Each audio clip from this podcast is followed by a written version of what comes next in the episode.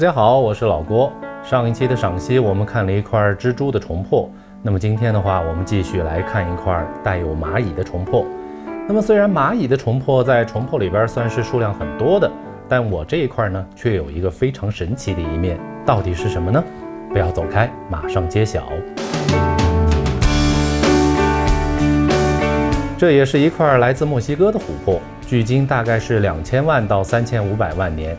这个年代呢，处于新生代的第三季，统治地球的动物已经从恐龙这样的巨型爬行动物开始向哺乳动物转变，昆虫的演化也发生了较大的进程。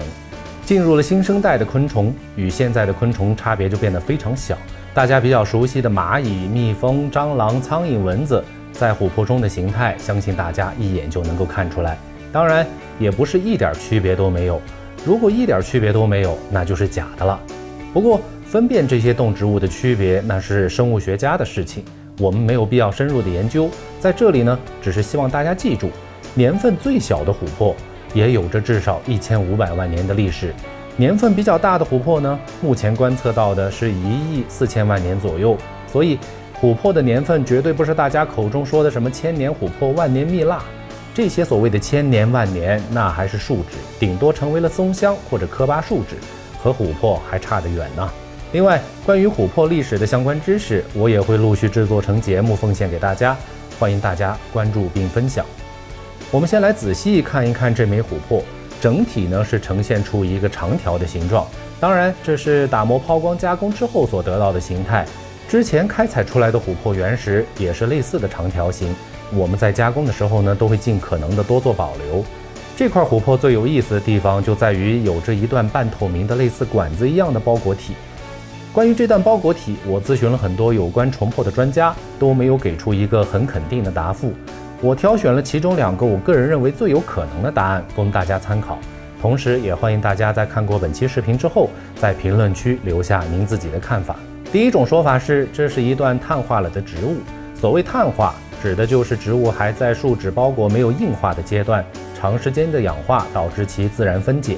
但其原始的形态还是在琥珀内部完整的保留了下来，只是植物本身呢已经消失不见。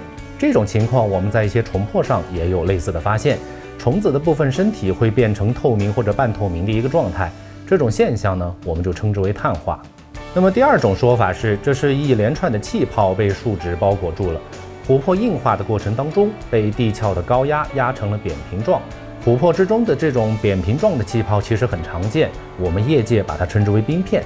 但这块琥珀当中原本的气泡比较多，所以就连成了条状，也就是我们现在看到的这个样子。不知道以上的两种说法，您比较认可哪一种呢？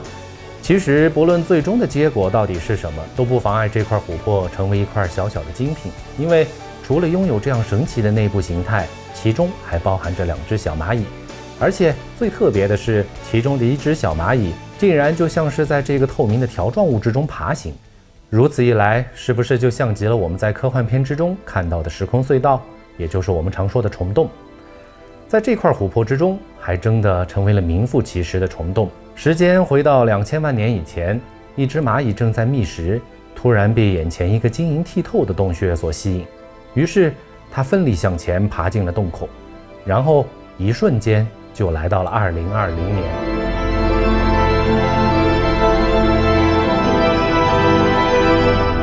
唯一的缺憾是，这一瞬间竟然使它成为了永恒，并还将继续以同样的形态就这样一直保持下去，直到海枯石烂。是不是想想都觉得挺浪漫的？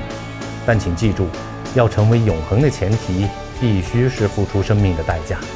这样一来的话，不知道还有人愿意吗？好了，以上当然是玩笑话，但并不妨碍我们展开想象的翅膀，赋予这块琥珀以新的生命。这种第二次的生命，便是它历经千万年之后，成为了人们喜爱的珠宝。